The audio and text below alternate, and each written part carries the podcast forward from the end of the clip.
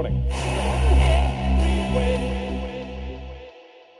1824 год. В Великобритании нашли первые останки динозавров. Грибоедов написал «Горе от ума», а в Нью-Джерси родился Джон Гаррисон. Так он утверждал сам. Однако история его жизни окутана таким количеством тайн и додумок, что уже никто не отделит правду от легенды. Известно, что Джон родился в многодетной семье и был младшим среди пяти сестер. Его отец, Исаак Гаррисон, был алкоголиком со скверным характером – к 16 годам Джон вымахал до 190 сантиметров. Большой человек в маленьком городе. Неудивительно, что парня тянуло на приключения. Поэтому вскоре он навсегда сбежал из дома, записался юнгой на борт военного корабля и почти тут же дезертировал после того, как сломал челюсть капитану. Скрываясь от трибунала, а за драку с офицером тогда вешали, Джон двинул на запад, в Колорадо, сменил фамилию на Джонсон и стал бродяжничать. Следующие 20 лет прошли относительно тихо. Бордатого великана с волосами до плеч видели и среди золотоискателей в скалистых горах, и в отряде лесорубов, и как управляющего на молочной ферме. Однако в 1846 году в голове у Джона что-то перемкнуло, и он ушел жить в индейское племя Арапаха. Белый среди цветных. Тогда такое соседство воспринималось очень остро. Джон стал нерукопожатным, да и в племени к нему долго присматривались. Доверие пришлось заслужить, и Джон очень старался. Он сам сделал себе лук и томагавк, отказался от одежды и ходил в сшитом из оленей шкуры плаще. После охоты отдавал самые лакомые кусочки мяса индейцам, довольствуясь лишь потрохами и жилами. За это Джону сперва разрешили жить в племени, затем научили скальпировать врагов, а спустя год вождь отдал ему в жены свою дочь. Интересный факт, такие браки чаще всего заключались по расчету – с бледнолицами, которые женились на индианке, можно было торговать без ограничений, потому что они считались своими. Поэтому Джон стал местным дельцом, продавая Арапаха оружие и виски за пушнину, который менял на товары у браконьеров. Но вернемся к личной жизни Джонсона. История не сохранила имени его супруги, но доподлинно известно, что вскоре девушка забеременела, а незадолго до родов ее жестоко убили молодые воины из племени Кроу. Причина – связь с белым мужчиной. Джон нашел труп жены, когда вернулся с очередной охоты. С ее черепа срезали кожу, живот распороли, и все это на фоне пепелища, на месте которого еще утром стоял дом семьи Джонсонов. Легенда гласит, что склонившись над телом любимой, мужчина поклялся убивать каждого воина из племени Кроу, которого увидит. И следующие 25 лет превратились для Кроу в кошмар.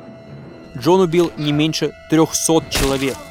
Причем у каждого он вырезал, а затем съедал печень. Это стало его фирменным знаком, за который Джон и получил свое прозвище «Пожиратель печени Джонсон».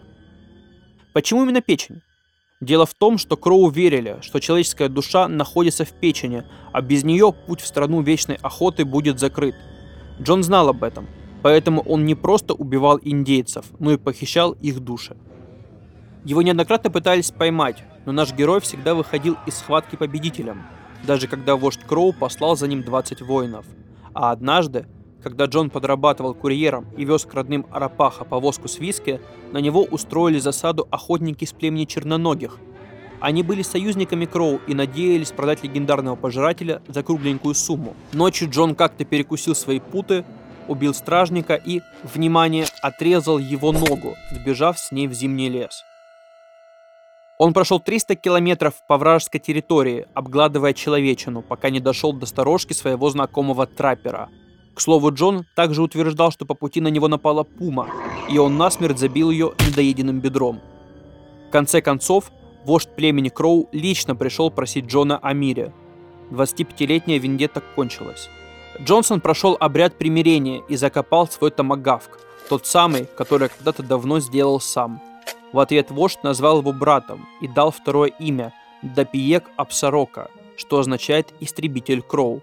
Так индейцы подчеркивали силу Джона и фактически сделали из него живой памятник, чтобы не забывать о том, что иногда причиной общего несчастья может стать гнев одного человека. После этого Джон покинул лес.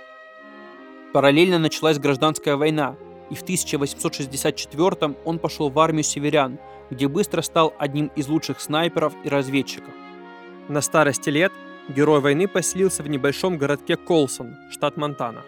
Однажды туда приехал сам Буффало Билл и предложил Джону стать экспонатом в его легендарном шоу «Дикого Запада». Билл был послан куда подальше и вроде как вышел из салуна, где велись переговоры с разбитым носом. А вместо работы в шоу Джон стал сперва помощником шерифа города, а через пару лет маршалом всего округа. Высокая должность по тем временам, сравнимая сейчас с главой прокуратуры.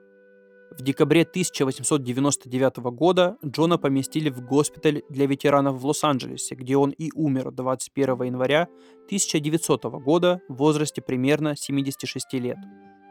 На месте его захоронения стоит шикарный памятник «Молодой Джон верхом на коне».